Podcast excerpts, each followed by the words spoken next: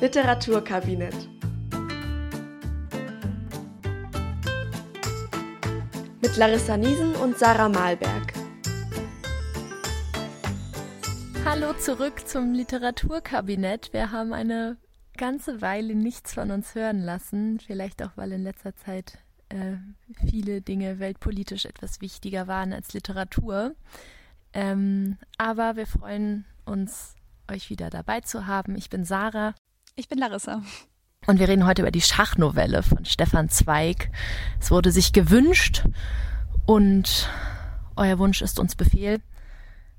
Ja, es ist ein bisschen lustig, weil ich in der Maria Stuart Folge lang und breit erklärt habe, dass ich jetzt vorhabe, Stefan Zweig zu canceln. Und ähm, es hat nicht so ganz hingehauen. Stefan Zweig hat ein Buch über Maria Stuart geschrieben, das Maria Stuart heißt, äh, passenderweise. Und er sagt, Trotz ihrem überragenden Format bleiben diese beiden Frauen immerhin Frauen. Sie können die Schwäche ihres Geschlechts nicht überwinden. Ständen statt Maria Stuart und Elizabeth zwei Männer, zwei Könige einander gegenüber, es käme sofort zu scharfer Auseinandersetzung, zu klarem Krieg. Anspruch stellte sich schroff gegen Anspruch, Mut gegen Mut. Ach, ist das Der traurig. Konflikt Maria Stuarts und Elizabeth dagegen entbehrt sich dieser hellen männlichen Aufrichtigkeit. Er ist ein Katzenkampf. Also Stefan Zweig wird jetzt von mir leider boykottiert.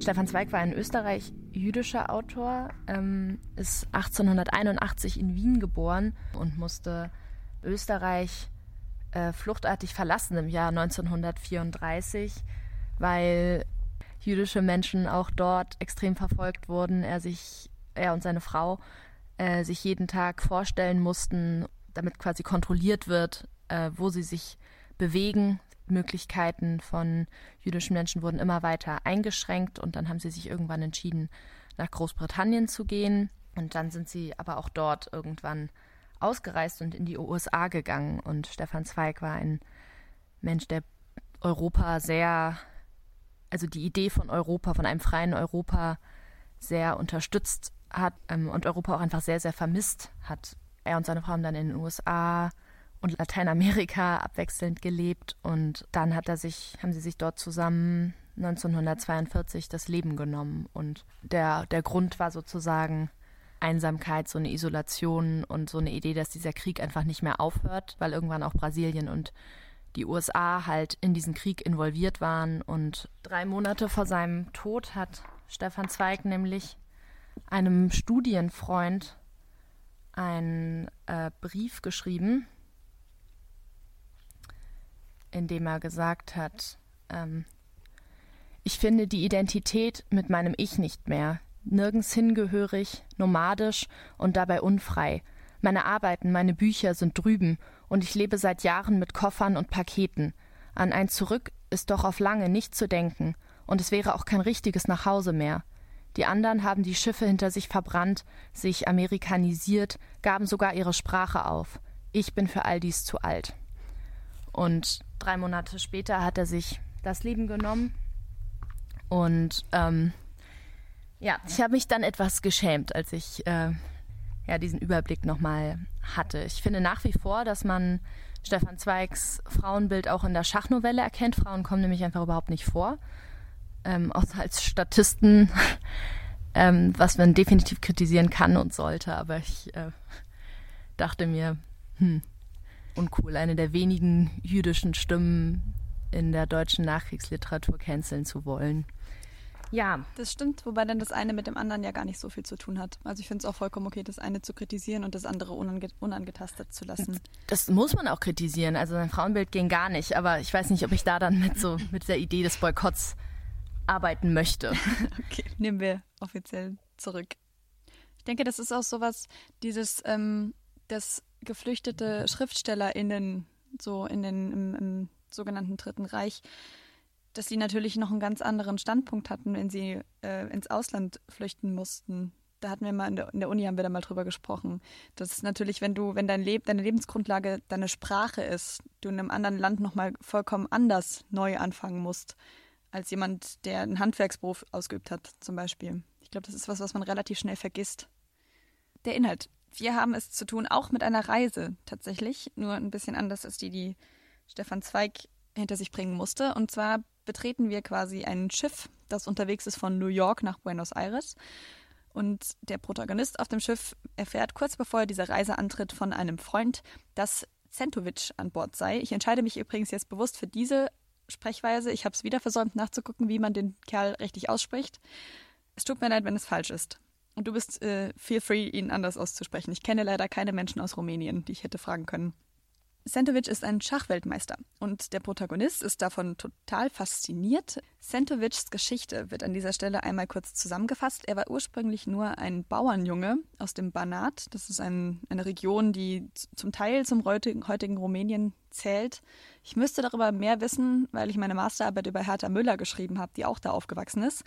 Aber da hat sich durch den Weltkrieg relativ viel verändert. Da war dann, nach dem Weltkrieg gab es da zum Beispiel eine deutschsprachige Minderheit, die sogenannten Banater Schwaben. Aber ich schweife ab. Jedenfalls, daher kommt Sentovic. Und der ist mir zufällig zum Schach gekommen. Er wurde von einem Pfarrer aufgezogen, weil seine Eltern beide tot sind. Und der Pfarrer hat gerne Schach gespielt. Sentovic galt als plump und als ziemlich doof, ehrlich gesagt, und hat beim Schachspielen aber immer so zugesehen. Und irgendwann hat der Pfarrer mehr so aus Scherz vermutlich zu ihm gesagt, na, willst du auch mal mitspielen? Und hat dann festgestellt, hoppla, in meinem Haus lebt ein Schachweltmeister. Denn der Junge war unglaublich talentiert, hat alle anderen Spieler in den nächsten paar Jahren gegen die Wand gespielt und sich so zum Weltmeister gemausert. Der Protagonist ist davon so begeistert, dass er Sentovic unbedingt herausfordern will. Er ist wie besessen von dieser Idee, unbedingt mal eine Partie gegen Sentovic zu spielen, muss aber in den nächsten paar Tagen feststellen, dass der Schachweltmeister sich absolut nicht herausfordern lässt. Also er geht nicht auf seine komischen Finden ein. Der Protagonist ist da auch teilweise ehrlich gesagt ein bisschen albern. Er versucht ihn dann rauszufordern, indem er in aller Öffentlichkeit anfängt, Schach zu spielen, aber Sentovic geht einfach nicht drauf ein, bis er dann Hilfe bekommt von einem schottischen Mitreisenden und Sentovic sich darauf einlässt, gegen die beiden zu spielen. Wie zu erwarten, gewinnt Sentovic haushoch der schottische Mitreise ist aber, Mitreisende ist aber noch ein wenig ehrgeiziger als unser Protagonist und fordert eine zweite Partie. Und während dieser Partie stößt auf einmal ein Fremder dazu, der die beiden Schachleien von einem sehr gefährlichen Zug abhält und mit dessen Hilfe sie letzten Endes ein Remis schaffen, also quasi ein Unentschieden auf dem Schachfeld, wenn man so will. Sentovic merkt natürlich, dass der Fremde daran schuld ist und hat auf einmal auch Interesse. Und Daraufhin möchte der Protagonist den Fremden dazu auffordern, doch mal alleine gegen Sentovic zu spielen. Und dieser erzählt ihm dann, wie er zum Schach gekommen ist. Er hat nämlich in der Schulzeit mal Schach gespielt, war aber nie sonderlich gut und ist äh, im sogenannten Dritten Reich. Er ist Österreicher und äh, hatte da eine sehr wichtige Rolle im Bankierswesen. Er ist von den Nazis entführt worden, um ihm abzupressen, um ihm Informationen abzupressen über die Leute, mit denen, für die er Geschäfte geführt hat, weil das alles sehr wichtige österreichische Menschen waren. Und die Nazis haben ihn nicht in ein Konzentrationslager geschickt, sondern isoliert in einem Hotelzimmer abgesetzt, wo er monatelang verbringen musste mit nichts als einem Bett und einem Tisch und einem Stuhl und sehr lange die Wand angestarrt hat, bis es ihm bei einem der Verhöre gelingt, ein Buch zu stehlen, das in, dem, in der Manteltasche von einem der Offiziere steckt. Und das ist ein Schachbuch, ein Schachlehrbuch. Und er fängt an, diese Partien, die in dem Buch dargestellt sind, erst mit ziemlich traurig nachgestellten Figuren aus Brotkrumen und dann schließlich nur im Kopf nachzuspielen, bis ihm das langweilig wird und er anfängt, eigene Partien zu spielen. Also quasi in seinem Kopf gegen sich selbst zu spielen. Da steigert er sich derart hinein, dass er in seinem kleinen Zimmerchen, in dem er ja dauerhaft eingesperrt ist, wahnsinnig wird, bis sie ihn rausholen und zu einem Arzt bringen, weil er im Fieber immer wieder im Kreis läuft und sich selbst anschreit. Und ähm, Seitdem hat er ein Schachfeld nicht mehr angerührt, erzählt er unserem Protagonisten, bis zu diesem Moment auf dem Schiff. Er nennt das übrigens eine Schachvergiftung. Den Begriff fand ich sehr schön. Und letzten Endes endet die Novelle damit, dass der Fremde noch einmal gegen Sentovic äh, Schach spielt. Die erste Partie gewinnt er, relativ einfach. Und obwohl sein Protagonistenfreund ihn davon abrät und ihn warnt, ihn daran erinnert, was damals mit ihm passiert ist, möchte er eine zweite Partie. Und während dieser Partie schweift er derart ab, dass man ihm anmerkt, er ist im Geiste schon wieder ganz woanders. Er ist Sentovic weit voraus, schafft es aber nicht, sich auf Sentovic Spielweise einzulassen. Der spielt gewollt langsam, weil er merkt, dass er den anderen damit irritiert. Und letzten Endes muss die Partie abgebrochen werden, weil der Fremde oder Dr. B, wie er dann genannt wird, in seinem Kopf an einer vollkommen falschen Stelle ist und deswegen das richtige Schachfeld vor ihm nicht mehr richtig erkennt. Und so endet dann die Novelle. Hast du Korrekturvorschläge? Dann gerne her damit. Äh, ich bin gerade unsicher, als du meintest, er wäre weggebracht worden, weil er zu sich selbst gesprochen hat. Ähm, Ist nicht irgendwie auch seine Hand verletzt worden mit so einem. Ah ja, du hast recht. Er ist auch, er hat sich gewehrt, als sie ihn aus der Zelle geholt haben. Dann hat er eine Scheibe Genau. eingeschlagen in seinem Wahn. Ich hatte schon das Gefühl, dass der Erzähler ähm, so ein ähm, großes Interesse an der menschlichen Psyche hat. Also sein Beruf wird ja nicht wirklich genannt, aber dass er es so wahnsinnig spannend findet, dass äh, Centowitz, so wie Cent, Centowitz, ich glaube, so spreche ich ihn aus, na toll, diese Inselbegabung hat. Ähm, und dann später findet er es so interessant, äh, also analysiert der Dr. D ja auch so ähm, extrem, ähm, wie, er, wie er sich verhält und so weiter. Also Mhm. ich habe schon das Gefühl, dass er da schon so, so ein Interesse hat und so eine Aufmerksamkeit drauf legt. Sollen wir übergehen zur Szenenanalyse? Jawohl. Genau, wir starten verhältnismäßig weit hinten in der Novelle. Und zwar auf Seite 70 in unserer Ausgabe. Um das einmal kurz einzuordnen, das ist nachdem, also Dr. B erzählt gerade seine Geschichte und ist schon, ist bereits in diesem Hotel, in dem er da isoliert worden ist und hat gerade das Buch gestohlen. Da setzen wir ein. Ja, wir setzen ein bei dem Satz, nun vermuten Sie wahrscheinlich, ich hätte sofort das Buch gepackt, betrachtet, gelesen. Keineswegs. Was ich tatsächlich auch gar nicht erwartet hätte. Äh, Wir sind in der Erzählung von Dr. D in einer sogenannten Binnenerzählung. Also wir befinden uns gerade nicht mehr auf dem Schiff, sondern, genau, hast du ja gesagt, quasi in der Erzählung Dr. Ds, wie er ähm, isoliert wurde. Wir sind also in seinem Hotelzimmer. Und wir haben vorher schon gelesen, wie er minutiös Dinge beschreibt, die er sieht, weil er in diesem Zimmer, in diesem begrenzten Raum einfach keine Handlung erlebt und nicht erlebt, wie die Zeit vergeht. Und deswegen betrachtet er einfach nur ganz intensiv Dinge. Und deswegen war es mir fast klar, dass er erstmal auch dieses Buch versucht, sich möglichst lange als Neues sozusagen aufzusparen. Ich weiß nicht, wie es dir da ging. Ja, ähm, ich musste immer an meinen Papa denken, der mich früher immer genervt hat mit diesem Vorfreude ist doch die schönste Freude, wo du als Kind dann da sitzt und denkst, ach, halt einfach die Klappe. Und ähm, das ist aber etwas, das finde ich sehr gut zu ihm, zu Dr. B passt. Ist Dieses, es ein B oder ein D? Ich dachte gerade, es wäre ein B, vielleicht bin ich auch falsch. Dr. B, doch. Da steht ein B. B. Ah, stimmt. Ich habe die ganze Zeit Dr. D gesagt.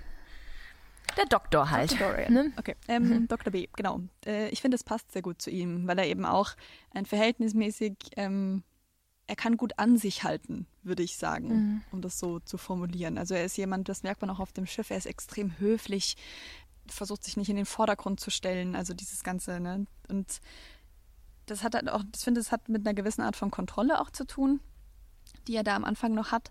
Und was ich interessant finde, ist, dass vieles in diesem Abschnitt und auch davor schon, dass ähm, diese Lust auf das Buch, die er jetzt hat, aber auch vor allem dieses erstmal das anzugucken, die Form zu erfassen und sowas, das sind alles Metaphern, die er da benutzt oder Worte, die mit, die aus dem Essensfeld stammen eigentlich, finde ich. Dieses, äh, die Vorlust auskosten, dann hat er eine Gier auf das Buch, das Buch ist aufgespart, wie etwas, als ob er sich ein Stück Brot gespart hat, das er gleich essen kann. Also das fand ich irgendwie ganz interessant an der Stelle. Aber auch erotisch aufgeladen. Ja, Ne? stimmt. Also es, es kann sowohl das Essen betreffen, aber auch so, ja, fast so was Sadomasochistisches, dieses, das Warten, Ausreizen. Ja, stimmt. Und er freut sich und er hofft, es sind Gedichte darin, weil er die auswendig lernen kann. Fand ich auch interessant, weil das ja faktisch das ist, wie wir gleich noch erfahren, was er auch mit diesem Schachbuch dann tun wird. Ja, oder er wünscht sich eben, es sei Goethe oder Homer, was äh, ich habe da so ein kleines bisschen nachgelesen, glaube ich, gar nicht mal so unwahrscheinlich gewesen wäre, weil äh, die Nazis sowohl den einen wie auch den anderen quasi für sich instrumentalisiert haben. Bei Goethe war es zum Beispiel so, sie fanden Schiller zwar besser als Goethe, aber wie ich gelesen habe, hat äh, Hitler unter anderem dafür gesorgt, dass das Goethe-Nationalmuseum in Weimar finanzielle Unterstützung bekommen hat. Deswegen äh, ist das auch lange sehr kritisch betrachtet worden. Also, dass dieser Offizier, dem er da das Buch klaut, Goethe oder Homer in der Tasche hat, ist tatsächlich nicht so unwahrscheinlich. Da hat er Hm. Grund zu hoffen quasi. Ich weiß nicht, ob ihr schon mal die Odyssee in der Hand gehabt habt von Homer. Da hätte unser guter Freund auch ein bisschen was dran zu lesen gehabt. Also das, Das dauert. Das stimmt. Hätte sich aber eigentlich dann schon denken können, dass es nicht die Odyssee ist, weil es ja ein kleines Buch war. Das stimmt. Aber wer weiß, vielleicht war es sehr eng gedruckt. Deswegen ist er auch erstmal enttäuscht, als es überhaupt kein geschriebener Text ist, sondern ein Schachrepetitorium, also eine Sammlung von Schachpartien, die andere berühmte Schachweltmeister gegeneinander gespielt haben. Und dann finde ich, dass es sich schon zeigt, dass ähm, das, was ich gerade gesagt habe, dieses er kann gut an sich halten, durchaus aber auch seine Grenzen hat, weil er als allererstes sagt, wenn er nicht eingeschlossen wäre, er hätte in seinem ersten Zorn das Buch durch ein offenes Fenster geschleudert. Das ist so eine Reaktion, das ist ja sehr, das ist sehr impulsiv. Und ich finde, da ist schon sowas, dass das, was später immer wieder passiert, wenn er Schach spielt, dieses extrem fieberhafte, schon so im Ansatz zeigen kann, finde ich. Ja, ich glaube, dieses Rationale, dieses Rationierende ist halt auch so eine Art zu versuchen, nicht verrückt zu werden in diesem kleinen Raum. Und es ist vielleicht auch eine Kultiviertheit, die nachlässt, wenn man dich länger, sich länger mit, dich länger mit dir allein lässt. Wir sind jetzt wieder beim Nathan quasi. Da haben wir auch schon sehr viel über Schach gesprochen. Ähm, diejenigen unter euch, die noch nie ein Schachbrett vor Augen gehabt haben, ähm, ich meine, die meisten werden wissen, das sind schwarz-weiße Kästchen. Und an den Rändern finden sich aber dann Markierungen. Zum Beispiel ähm, hat man eben auf der einen Seite hat man Buchstaben, auf der anderen hat man Zahlen, das steht ja auch im Text. Und somit hat auch jedes Feld quasi seine ganz eigene Codierung, wenn man so will. Das heißt, ein Feld, das auf der Reihe A auf der einen Seite und auf der Reihe 3 auf der anderen Seite liegt, wäre dann eben A3. Wie ein Stadtplan. Genau, wie ein Stadtplan. Und äh, es gibt tatsächlich auch Schachspieler, die spielen können, ohne das Feld im Auge zu behalten, weil sie diese Kodierung im Kopf haben und die dann, ähnlich wie bei Harry Potter übrigens, in der ersten, im ersten Band, nur noch sagen können, Springer, Springer nach H. auf E4. Genau. Was ich interessant fand, war, dass er halt lernt, dass er diese Kodierung lernt und dann sagt, damit bekamen die rein grafischen Schemata immerhin eine Sprache. Also, mhm. dass er, dass er Sprache braucht, dass er quasi auf Sprache basierend die Welt versteht, was wie ich finde, wichtig ist, wenn wir uns später Centowitz nochmal genauer angucken. Genau, und er versucht dann, wie du gesagt hast, aus ähm, kleinen Krümeln sich ein Schachbrett zu bauen, hat dann quasi so eine haptische Stütze in unserer physischen Welt, um Schach zu lernen. Er hat es zwar mal gespielt, aber ähm, um es jetzt mal wirklich zu lernen und spielt diese Spiele nach. Das finde ich sehr traurig, weil das so eine, ich finde, wenn er das, wenn er anfängt, das im Kopf zu tun, hat das sowas sehr, das ist eine sehr saubere Angelegenheit irgendwie und sehr rein. Und solange er das mit diesen aus mit Staub gefärbten Krümmeln versucht, fand ich das unheimlich, ja, ich fand es sehr traurig, einfach zu lesen. Ne? Und das, er sagt auch, er verwirrte sich in den ersten Tagen unablässig, weil er die Figuren verwechselt, sobald sie auf dem Feld sind. Die sehen ja quasi alle gleich aus. Ne? Und sagt, fünf, fünfmal, zehnmal, zwanzigmal musste ich die eine Partie immer wieder von Anfang beginnen. Aber das stört ihn nicht, weil er sagt, er hat ja so viel Zeit. Er kann das, im Moment hat er das Gefühl, er könnte das bis, bis zum Ende seines Lebens so machen. Ne? Was ich jetzt interessant finde, ist, dass er die, sagt, die Umstellung war restlos gelungen, also auch ganz klar in den Kopf sozusagen, das war das Ziel. Mhm. Ähm, und ähm, dann vergleicht er den Schachspieler mit einem Musiker. Mhm. Die ich überblickte die jeweilige Position sowie ein, einem geübten Musiker der bloße Anblick der Partitur schon genügt, um alle ähm, Stimmen und ihren Zusammenklang zu hören. Und eine Seite später, also das mit dem Musiker ist auf Seite 73, 74, und eine Seite später, auf Seite 75, wird der Schachmeister nochmal ein, mit einem Dichter verglichen. Ich erkannte bald die persönliche Note eines einzelnen Schachmeisters in seiner individuellen Führung so unfehlbar, wie man Verse eines Dichters schon aus wenigen Zeilen feststellt, womit er ähm, zum einen Schach zu einer Kunst macht, mhm. nicht zu einem Spiel. Vorher hat man ja irgendwie überlegt, ich habe Schach gespielt, aber hier, aber da wird ganz klar gesagt, Schach ist eine Kunst. Und in irgendeiner Form, finde ich, kriegt er am Ende doch noch sein Gedichtband, auf den er sich so gefreut hatte. Aber er kann es am Anfang Wobei da liegt es vielleicht auch noch daran, dass er noch nicht selbst spielt, ne? weil er sagt am Anfang, er hatte mit einem Male eine Tätigkeit, eine sinnlose, eine zwecklose, wenn Sie wollen. Aber doch eine, die das Nichts um mich zunichte machte. Das habe ich mir also auch ganz am Anfang kann er es noch nicht so wertschätzen, habe ich das Gefühl. Ja, auch überhaupt, also so eine Mischung. Ist es, ist es Bescheidenheit oder ist es auch so Selbstabwertung, dass er nicht sagt, ich habe hier eine krasse Hirnleistung vollbracht, indem ich dieses Schachspiel in meinem Inneren aufbaue, indem ich in meinem Kopf Schach spielen kann, sondern ja, bringt ja nichts. Das ist eigentlich kapitalistischer Ansatz. Er ist natürlich auch, ähm, war dem Kapital lange verpflichtet. Vielleicht kann er sich davon nicht lösen. Andererseits ist es aber vielleicht genau deshalb noch keine Kunst, weil eben noch nichts von ihm da drin steckt. Er sagt ja, er macht das, er spielt sie blind nach. Ne? Also er spielt die Partien von jemand anderem. Ja. Da ist noch keinerlei Denkanstrengung von ihm selbst drin, wenn man so will. Auf jeden Fall würde ich auch so sehen. So wie Bild kopieren. Mhm. Ja. Und was ich dann wieder finde, dass man als nächstes sieht man wieder dieses sklavische das, was du am Anfang gesagt hast, mit Kultiviertheit diesen Tag zu übertünchen oder die Langeweile zu übertünchen, er teilt sich das dann ganz genau ein. Er macht sich einen Plan. Das ist sowas, ich habe das Gefühl, dass es schon was extrem Menschliches ist, dass man das Gefühl hat, wenn man keinerlei Möglichkeit hat, die Zeit anständig zu messen, versucht man das irgendwie alleine hinzubekommen. Und jemand anderes baut sich eine Sonnenuhr, das war vielleicht bei ihm nicht möglich, und er fängt an und teilt sich den Tag in Schachpartien ein. Also Schach wird seine Zeit, wenn man so will. Und vor allen Dingen sagt er dann auch, also er hat die Zeit damit im Griff, aber er hat auch den Raum im Griff. Mhm. Ähm, er war ja sonst in diesem kleinen Hotelzimmer und jetzt hat er ein Spiel, das nur auf dieses Feld konzentriert ist. Und er sagt das auch. Durch Bannung der geistigen Energien auf ein eng begrenztes Feld, selbst bei anstrengendster Denkleistung, das Gehirn nicht zu erschlaffen. Das ist quasi die, die Fähigkeit ähm, des, oder der Vorzug des Schachspiels, dass man quasi fokussiert auf einen bestimmten Punkt, auf einen kleinen, kleinen Raum ist und dass das einen aber nicht ermüdet. Das heißt, das kann man auch in Isolation. Hm. Finde ich sehr interessant. Würde ich später nochmal drauf zurückkommen, weil ich finde, dasselbe gilt auch für die Novelle an sich. Stimmt. Oh, Meta. Stimmt. Ah. Wir wollten auch noch drüber sprechen, über den Punkt, wo er eben, was du angesprochen hast, ans Ende kommt mit seinem Repetitorium und eben entscheidet, dass er jetzt nicht mehr nur noch repetitieren, also wiederholen möchte, sondern sich selbst Schachpartien ausdenken muss. Das ist genau der Moment, wo er selbst quasi schöpferisch tätig wird, nachdem er an einen toten Punkt geriet, Seite 76. Davor finde ich es tatsächlich ganz spannend, noch einmal ganz kurz dieses, dass er sagt, dass die Menschen, die diese Schachpartien gespielt haben, ne, Laska und Bogoljubov und so, dass die als geliebte Kameraden in seine Einsamkeit treten. Das finde ich irgendwie auch ganz interessant.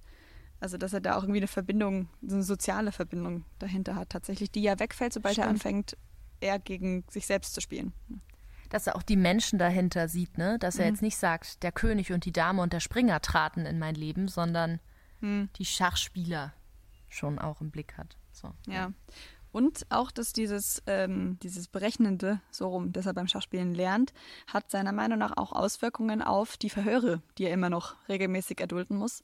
Dass er sagt, er hat das Gefühl, dass sich auf einmal auch die Offiziere, die ihn da täglich befragen, fragen, woher er seine Kraft nimmt. Dass er noch nicht zusammengebrochen ist in seiner Zelle und auch besser ausweichen kann, rhetorisch, wenn sie mit ihm sprechen. Und das liegt ja daran, wie er erklärt hat, dass man seiner Meinung nach Schach eigentlich nicht gegen sich selbst spielen kann, denn es lebt davon, dass man die Strategie des Gegners nicht kennt.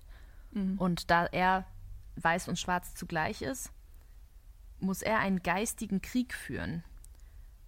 Und das funktioniert nun, nur bildet nun Schwarz und Weiß ein und dieselbe Person, so ergäbe sich der widersinnige Zustand, dass ein und dasselbe Gehirn gleichzeitig etwas wissen und doch nicht wissen. Und das ist natürlich hochinteressant, weil er befragt wird, Dinge weiß, mit denen er sich aber belastbar machen will und in dem Moment, im Moment der Befragung, so tut, als würde er nichts wissen und mhm. quasi konsequent dieses Nichtwissen aufrechterhalten kann, wenn er wirklich glaubt, nichts zu wissen. Also eigentlich trainiert er für die Verhöre. Ja. In der Psychologie nennt man das, glaube ich, Resilienz, was er da trainiert. Also so eine Widerstandskraft in ja, belastende Einflüsse von außen irgendwie dem was entgegenzusetzen. Und es resultiert natürlich aber in quasi der Definition für eine multiple Persönlichkeitsspaltung. Ähm, ne? Wenn er sagt, ein solches Doppeldenken setzt eigentlich eine vollkommene Spaltung des Bewusstseins voraus. Ja. Also er ist nicht mehr eins in sich, wenn man so will.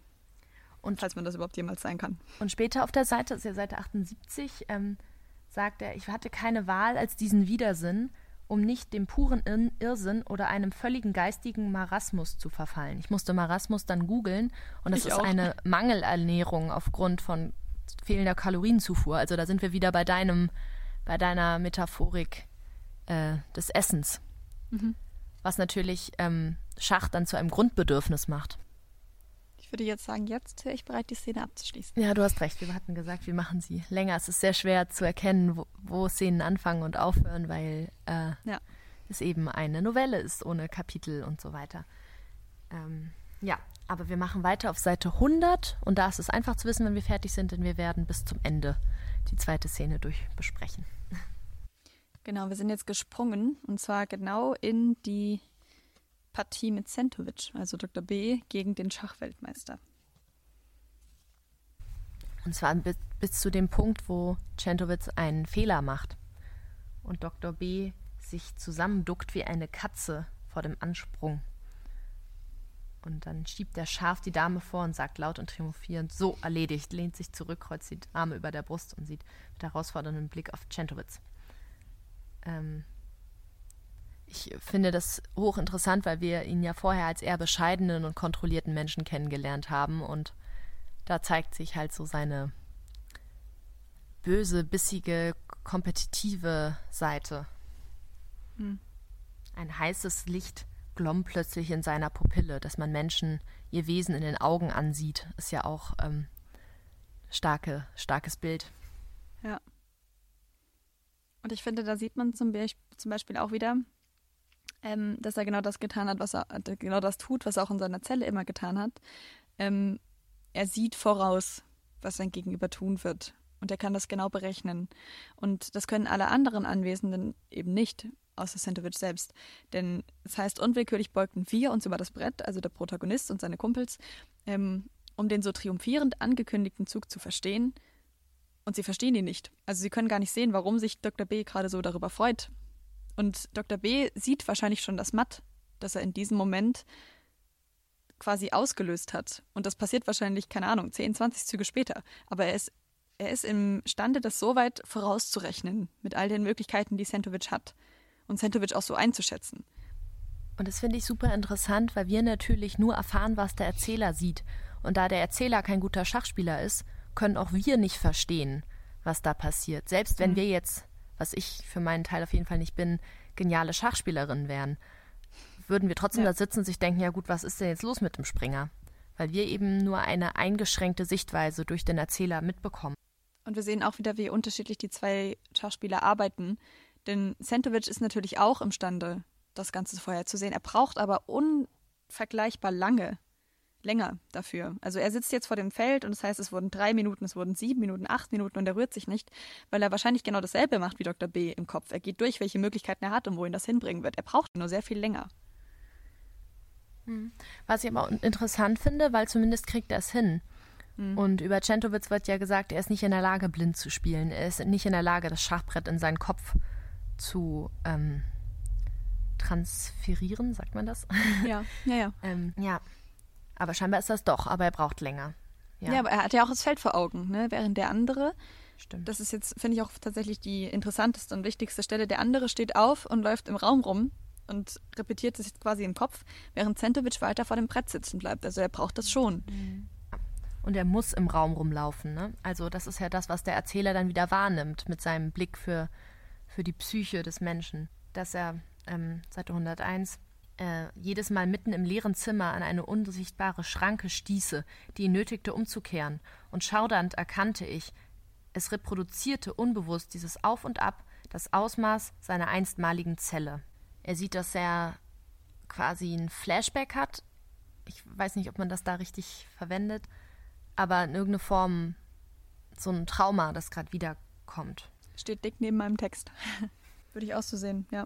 Also der ist im Kopf längst wieder zurück in seiner Isolationshaft, weil das Schachspiel ihn dahin zurückversetzt hat quasi. Aber er ist noch da und guckt ab und zu zu Centowitz und so, ja nun, wie ist es denn, während er hin und her läuft? Und irgendwann tut Centowitz keinen Zug, sondern sein gewendeter Handrücken schob mit einem entschiedenen Ruck alle Figuren langsam vom Brett. Wobei ich mich auch gefragt habe, ich äh, spiele jetzt nicht so viel Schach, aber ist nicht den König umschmeißen eine Kapitulation? Also eigentlich. Ich weiß es nicht. Vielleicht tut er auch genau das, ne? Aber Weil danach heißt es ja, er hatte kapituliert, um nicht vor uns sichtbar matt gesetzt zu werden. Genau, also da der, da der König weg ist, ist das eine Kapitulation. Aber natürlich eine wirkmächtigere, als einfach nur den König umzuschmeißen. Ja, es hat aber auch was von einem kleinen Kind, finde ich, ehrlich gesagt. Aber wie wird es dann geframed, als Dr. B gewonnen hat? Das finde ich sehr interessant. Ähm, weil sie, unser Freund, der Anonymous, der Ignotus, hatte den stärksten Schachspieler der Erde in offenem Kampfe besiegt. Ähm, Ignotus habe ich gegoogelt, äh, ist nicht Ignotus Peril, sondern Ignotus ist Latein für der Unbekannte. Aha. Vielleicht kommt Ignorieren dazu. Na egal. Ähm, jedenfalls ähm, ist er plötzlich der Underdog, der konventionell quasi gelernt hat, also über das erstmal das Wiederholen von Meistern, quasi alte Meister nachmachen und dann da, darauf aufbauend selbst lernen. Centowitz war ja auch der, der durch eigentlich sehr unkonventionell zum Schachspiel gekommen ist. Und jetzt wird er aber besiegt durch Dr. B. Ja, der unerwartet siegt. Bisschen wie David und Goliath, finde ich, ähm, aus der Bibel, wo David den Riesen Goliath mit einer Steinschleuder allein besiegt und damit das Gute verkörpert, weil er eigentlich gar keine Chance hat. Ja. Hm.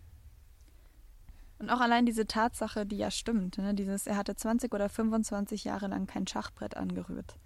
Das ist was, das man schnell vergisst. Ne? Das, der sitzt zum ersten Mal wieder vor einem richtigen Brett. Das ist auch das, was er in einem Gespräch mit dem Protagonisten erwähnt, ne? dass er völlig vergessen hat, dass man Schach auf einem Brett spielt mit Figuren und mit einem ja. Gegenüber.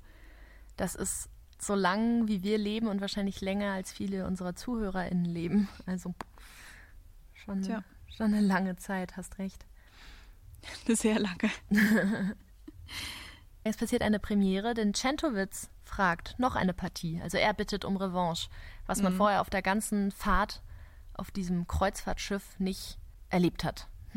Und da schlägt es aber beim Protagonisten auch endgültig um, finde ich. Also er hat da davor auch schon beunruhigt beobachtet, wie der andere da in diesem kleinen, abgegrenzten, für sich abgegrenzten Raum Kreise gelaufen ist.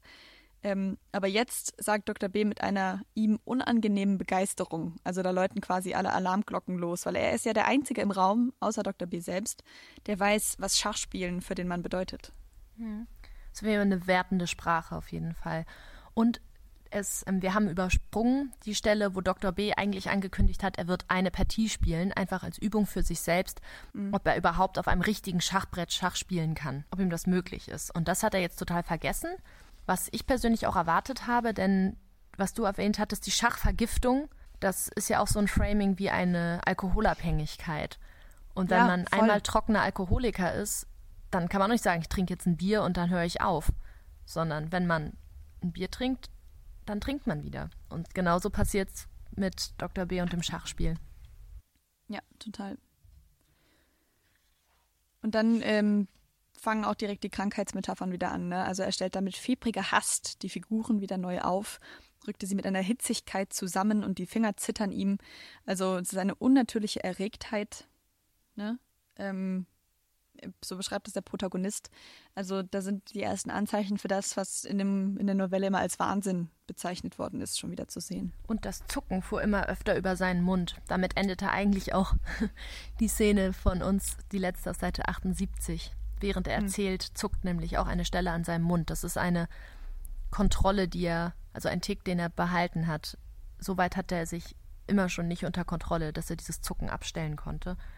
Und jetzt zuckt es wieder und er ist wie von einem jähen Fieber geschüttelt. Also wieder auch, ja stimmt, Krankheitsmetaphern gerade sehr viel in diesem Abschnitt. Und vor allem wird er auch, das finde ich ist aber häufig in Literatur, wenn es irgendwie so um diese, um so psychische Zustände geht, ne, oder wenn von Wahnsinn gesprochen wird, er wird boshaft. Das finde ich, das ist sowas, was ganz typisch mit so einem Geisteszustand verknüpft wird. Wir hatten das auch schon in, beim Sandmann zum Beispiel.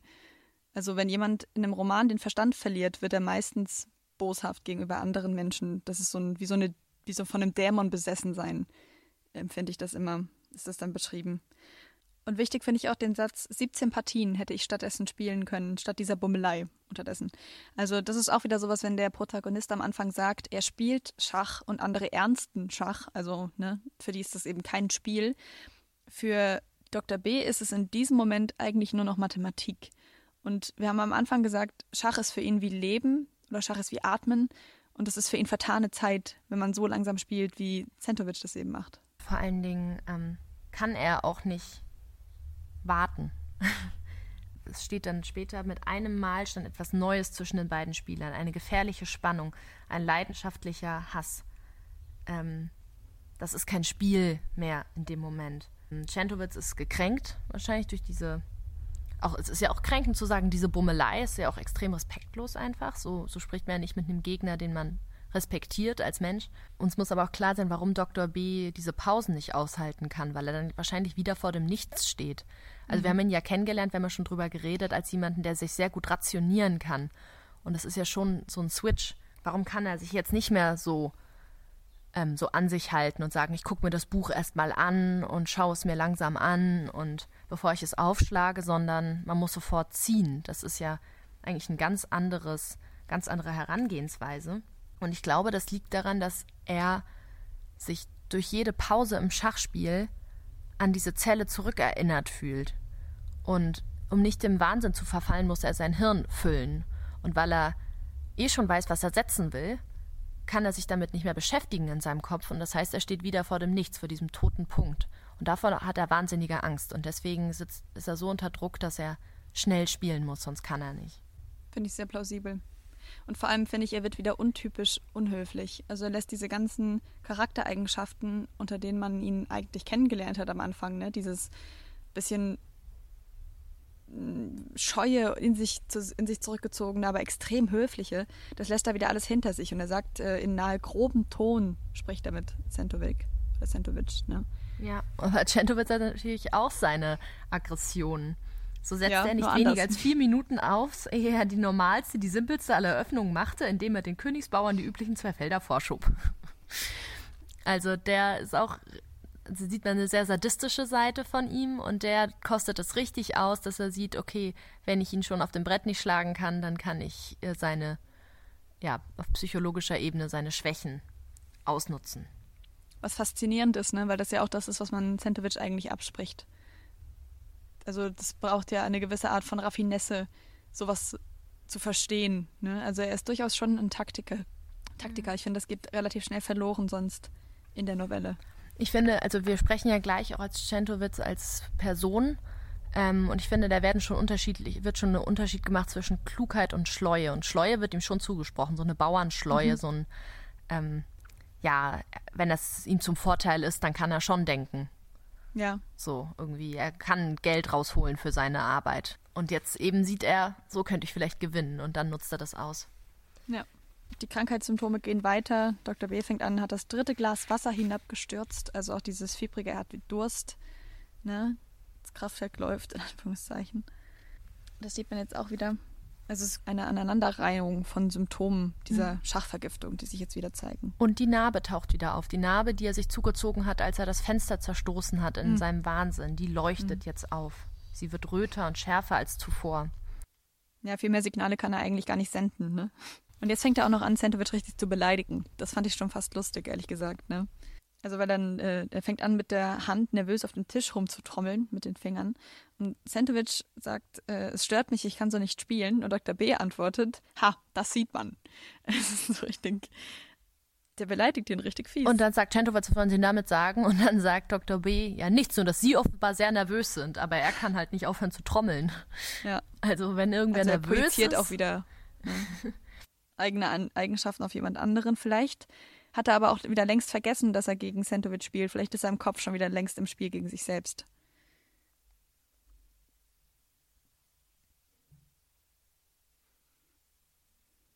Und jetzt fängt es an, finde ich, dass man merkt, Dr. B schweift ab. Also er ist so sehr drin in seinem Kopf, in diesem Spiel, dass er im Kopf immer weiter fortführt und indem er ja auch im Kopf immer andere Varianten testet, um zu gucken, wie sein Gegenüber reagieren wird. Ne? Er dreht das Feld im Kopf, er ist zwei verschiedene Personen und er versucht auch rauszufinden, was passiert, wenn ich das mache, was passiert, wenn ich das mache. Also er rechnet sich das im Kopf alles aus und kommt unweigerlich irgendwann an den Punkt, an den er sich an die richtige Partie nicht mehr erinnern kann. Also er tritt zurück an das Feld und braucht immer mal wieder mehrere Minuten, um sich wieder auf dem Feld zurechtzufinden, wieder zu gucken, wo stehen die Figuren denn eigentlich tatsächlich, weil in seinem Kopf standen sie vielleicht gerade ganz woanders. Deswegen kommt er irgendwann an den Punkt, wo er äh, Schach dem König schreit und einen äh, Läufer vorsetzt und es ist, ist aber überhaupt kein Schach. Ja, weil in seinem Kopf war es das vielleicht. Und das Ding ist natürlich, ist Centovic ist begeistert, also dem gefällt es natürlich sehr gut.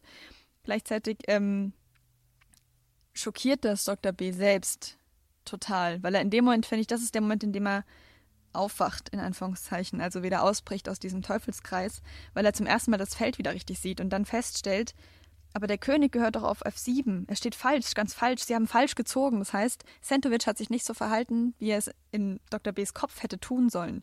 Die Partie entspricht nicht der, wie sie hätte laufen sollen, weil Sentovic eben ein anderer Mensch ist, der anders handelt, als man das vielleicht vorhersehen kann. Und der sagt ja sogar, das ist eine ganz andere Partie. Also das ist der Moment, in dem es ihm auffällt zum ersten Mal. Und er wacht dann auf, weil der Protagonist ihm am Arm festhält. Der sich halt um seine Psyche sorgt und ähm, ihn rausholt aus diesem ja, aus dieser Verwirrung und ihn in die richtige Welt mit einem Griff, mit einem tatsächlichen physischen Griff, da ist wieder die richtige Welt der geistigen Welt vorzuziehen, nämlich wird irgendwie auf den Boden der Tatsachen zurückgehalten durch eine Berührung, durch etwas Haptisches, was ja Schach zum Beispiel angeblich ja nicht hat. So. Mhm. Und er fragt, er, er kennt ihn erstmal gar nicht und sagt, was, was wollen Sie? Ich sagte nichts als Remember und fuhr ihm gleichzeitig mit dem Finger über die Narbe seiner Hand. So, meine Frage an dich, Larry, weil ich wusste es nicht. Warum sagt er denn Remember und nicht erinnern Sie sich? Offensichtlich sind Sie beide Österreicher. Ich habe mich das auch die ganze Zeit gefragt. Ich denke so ein bisschen, vielleicht ist es auch tatsächlich so, bin mir bei Dr. B nicht mehr sicher, aber ich meine, dieses Schiff fährt von New York nach Buenos Aires. Vielleicht sind das auch, sind die beide im Exil. Das kann ja sein, ne? Das, dass sie beide vielleicht auch einfach in, in Amerika leben. Und vielleicht, das wissen wir ja nicht, vielleicht haben sie großenteils Englisch gesprochen. Ich meine, dieser Typ, mit dem er am Anfang spielt, ist Schotte. Also, das ist auch sowas, ich weiß nicht genau, warum das ausgerechnet Remember ist. Ich kann es dir tatsächlich nicht sagen. Ich habe keine Theorie dazu, außer vielleicht sind sie Amerikaner. Vielleicht ist es auch in dem Moment, dass sie nicht wollen, dass Sentovic sie versteht. Von, das weiß ich allerdings nicht, weil Sentovic ja auf Weltebene gespielt hat. Also. Vielleicht wird das auf Englisch ähm, als Englisch markiert, weil ein deutscher Muttersprachler zu einem deutschen Muttersprachler, also ein Österreicher zu einem Österreicher, Englisch spricht. Dass man es dann nicht übersetzt, weil es eben keine Muttersprache ist, wohingegen es halt übersetzt wird für uns, wenn er mit O'Connor spricht, weil wir ja ein deutsches Buch vor uns haben sozusagen. Mhm. Aber er spricht etwas Englisches zu ähm, zu Dr. B, was der auch als Englisch wahrnimmt. Weil sie vielleicht vorher eine andere Sprache zusammengesprochen haben, als sie in dieser Binnenerzählung. Aber dann ähm, sagt er, sagt er, er ähm, entschuldigt sich und es war das letzte Mal, dass ich mich im Schach versucht habe. Und er geht. Und ähm, verschwindet, wie er erschienen ist, quasi aus dem völlig plötzlich. Und dann lass uns doch jetzt, bevor wir über den letzten Satz reden, direkt zur Charakterstudie übergehen. Ja. Weil nämlich äh, wir sprechen über Sentovic oder Sentovic, man weiß es nicht. Ähm, und ich finde, dieser letzte Satz ist schon etwas, was sehr viel über ihn aussagt, nämlich genau das, was du gesagt hast, dieses, er hat, er hat Schleue, aber er hat keine Klug Klugheit. Dieser Satz ist dieses Schade, sagt er großmütig. Der Angriff war gar nicht so übel disponiert. Für einen Dilettanten ist dieser Herr eigentlich ungewöhnlich begabt. Und das ist, er spricht halb über sich selbst, ne? Mhm. Er war auch kein gelehrter Schachmeister, er war ein Bauernjunge. Und gleichzeitig hat das so was Hinterlistiges, aber auch irgendwie Plumpes. Es weiß ja jeder am Tisch, dass der andere kein Dilettant ist. Ne? Also, das finde ich, sagt sehr viel über Sentovic aus, dieser eine Satz. Ich fand ihn auch, ich fand ihn witzig und ich fand ihn irgendwie so ein Diss am Ende, dass Centovic dann so den letzten Satz hat, obwohl er die ganze Zeit der war, über den, also das, wenn wir jetzt über Centowitz als Charakter sprechen, werden wir schnell feststellen, dass er über sich selbst eigentlich nichts sagen kann. Er wird immer nur von außen beschrieben und er wird sehr verletzend und abwertend von außen beschrieben. Nämlich, der Erzähler kriegt von seinem Freund eine Zusammenfassung über Centowitz Leben. Das ist, wir stellen fest, wir haben diese Rahmenerzählung, was in zwei Tagen auf dem Schiff passiert und in dieser Rahmenerzählung gibt es zwei Binnenerzählungen. Nämlich einmal, wie Centowitz zum Schachweltmeister wurde und einmal, wie Dr. B das Schachspiel lernte. Also er hat gar kein Privileg über die eigene Geschichte, hat aber dann am Ende das Privileg des letzten Satzes. Fand ich schon interessant, denn Centowitz wird beschrieben, ich habe mir ein paar ähm, Adjektive aufgeschrieben. Also einmal ordinär hätte eine ordinäre Habgier, er sei maul, faul, schwer, schläfrig, beschränkt und schamlos plump. Das ist extrem abwertend. Ja. Und ihm wird auch kaum Mitgefühl entgegengebracht. Wir wissen, ist bei einem Priester groß geworden, nachdem seine Familie und das Haus, in dem er groß geworden ist, zerstört wurde. Und danach saß er einfach nur in einer Ecke und wollte mit niemandem reden. Könnte man, wenn man ein bisschen wohlwollender wäre, auch drüber nachdenken. Hat er vielleicht auch sowas wie ein Trauma? Mhm. Aber nee, er ist maulfaul und beschränkt. Ähm, ja. Und er wird mhm. auch von allen so wahrgenommen, ne? Und noch dazu wird dieses Maulfaule ihm direkt auch als Dummheit und Unhöflichkeit ausgewertet und als Überheblichkeit. Ne? Das ist das, was der Erzähler sagt. Ähm, dass Sandowitz sich zum Beispiel, sich zum Beispiel nirgendwo vorstellt. Ne? Sagt, ihr wisst, wer ich bin und wer ihr seid, interessiert mich nicht, schien diese Unhöflichkeit zu besagen. Gleichzeitig finde ich aber auch, das erzählt natürlich, also der Protagonist bemerkt es auch selbst, ich finde aber, dass er damit vielleicht sogar recht hat, diese Tatsache, dass Sentovic feststellt, das Schachspiel macht ihn besonders. Das ist das eine, was er besser kann als alle anderen. Damit hat er ja selbst nicht gerechnet. Ne? Und natürlich hat er dann auch das Gefühl, er macht ja da irgendwas, irgendwas richtig scheinbar. Etwas, das mhm. andere nicht können, was ihn schon über andere hinwegsetzt in einer gewissen Art. Ne? Deswegen ist diese Überheblichkeit damit vielleicht auch mit antrainiert worden. Ich finde auch Bescheidenheit ist in irgendeiner Form ein Privileg. Ich finde, man kann bescheiden sein, wenn man Bestätigung durch, von außen bekommt. Wenn man ein mhm. Kompliment kommt, bekommt, kann man darauf bescheiden reagieren. Wenn man aber die ganze Zeit von außen nur als maulfaul und so weiter beschrieben wurde, dann mhm. muss man sich seine Selbstbestätigung eben bei sich selbst holen. Und dann wird man vielleicht auch schnell mal, ähm, wird, wird man schnell mal jemand, der Geld für sein Schachspiel will. Ähm, weil das so gesagt wird, die ordinäre Habgier war darauf bezogen, dass er sich, dass er unbezahlt nicht spielt, wo ich mir denke, ja, sorry, ist sein Job. ja, stimmt, ja. Also, und er spricht nicht mit Journalisten, wo ich mir denke, gut, der hat wirklich guten Grund, medienkritisch zu sein, denn die sind voreingenommen.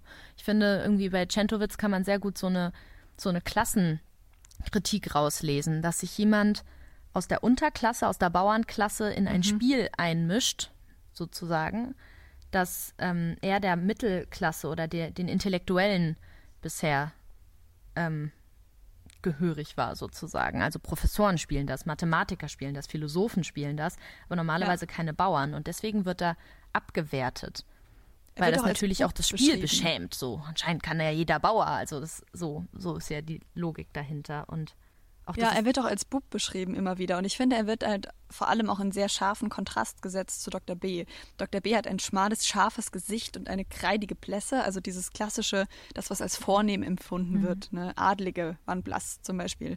Und ähm, Zentovic ist eben das genaue Gegenteil. Der ist rosig, der hat immer draußen gearbeitet, der hat so stroh, strohiges Haar, das ihm am Anfang dann einmal geschnitten wird, damit er präsentabel aussieht.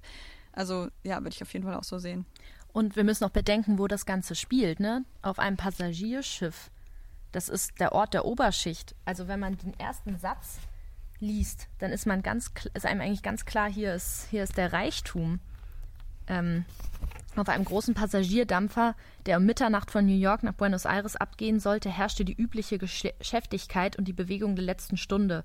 Gäste vom Land drängten durcheinander, um ihren Freunden das Geleit zu geben. Telegrafenboys mit schiefen Mützen schossen Namen ausrufend durch die Gesellschaftsräume. Mhm. Und ähm, dann gibt es noch ein Blitzlicht, dass da Prominente sind und so. Also es ist, es, das wirkt irgendwie alles so sehr glamourös. Und dort ist eben dieser Bauernjunge, der Schach kann.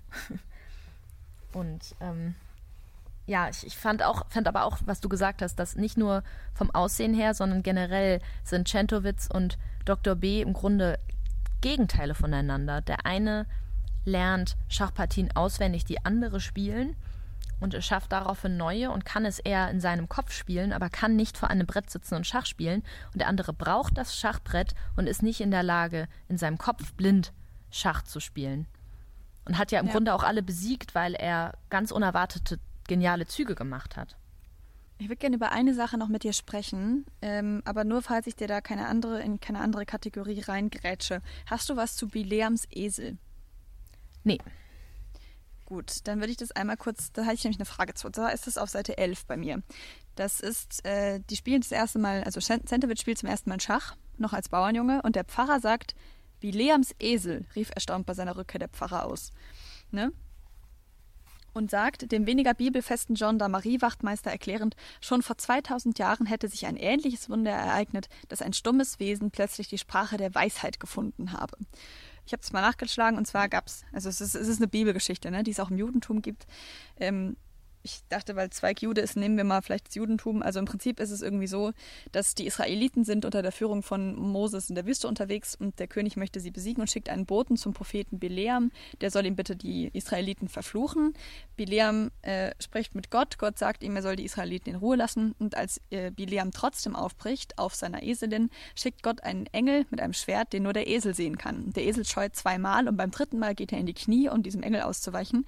Und Bileam verflucht seinen Esel und daraufhin zeigt Gott sich, indem die Eselin auf einmal sprechen kann und ähm, offenbart ihm quasi diesen Engel und Bileam kapiert, dass der Esel ihn nur hat schützen wollen, beziehungsweise dass der Esel die Wahrheit spricht, in Anführungszeichen. Also das ist quasi irgendwie die Geschichte dahinter und im Judentum hat es, im Judentum hat es auch noch den den Beipunkt, dass ähm, Bileam kann den Zeitpunkt erkennen, an dem Gott den Götzendienern besonders zürnt und kann dann seine Flüche aussprechen und dann dadurch werden sie eben besonders mächtig und er erweckt den Eindruck besonders großer Macht. Und indem Gott der Eselin den Mund öffnet, zeigt er, dass nur Gott die Macht hat, zu verfluchen oder zu segnen. Ich finde es trotzdem irgendwie ziemlich komische Bemerkung für Sentovic. Also es ist natürlich klassisch zu sagen, Esel sind irgendwie stur und plump, ne? Ist auch so ein Bauerntier, wird als, als Flugtier oder sowas benutzt. Ähm, wobei das sind eher Ochsen. Lasttier. Und trotzdem finde ich diese ganze Gottessache setzt dem Ganzen dann irgendwie nochmal eine ganz andere Wende auf, mit der ich nicht so richtig umgehen konnte. Also es hat irgendwie mit, damit zu tun, dass jemand nicht erwartet hat, dass das, was dieses Tier tut, einen Sinn hat. Und der wird ihm quasi von Gott dann gegeben oder? Wie würdest du das sehen? Ja, im Grunde wird daraus ein Wunder gemacht, ne? Ja, stimmt. Dass Centowitz ein, also durch diese, diese Bemerkung wird das irgendwie so, ja, als, als wäre das, als wäre das nicht möglich, wenn nicht Gott da seine Finger im Spiel hat. Schon auf jeden Fall. Also ich fand tatsächlich Centowitz in dieser, in dieser Dynamik fast am interessantesten, weil ich finde, das zeigt so auf, wie Schach eigentlich gesehen wird und wer dazu Zugang haben sollte und wer nicht. Und wird halt irgendwie die ganze Zeit verspottet und es wird so von außen gesagt, er würde überhaupt nicht reden. Faktisch steht aber an, einiger, an einer Stelle, dass er ähm, sehr wohl spricht, aber dass er aufhört, wenn Journalisten dabei sind. Mhm.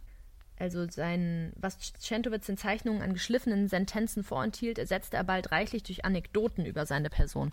Also er hat überhaupt wieder nicht die Macht, über sich selbst zu sprechen, aber er kann auch einschätzen, dass ihm das wahrscheinlich im Mund umgedreht würde und dass das eher genutzt würde, um sich über ihn lustig zu machen, als dass das ihn irgendwie selbst ermächtigt gut dastehen lässt.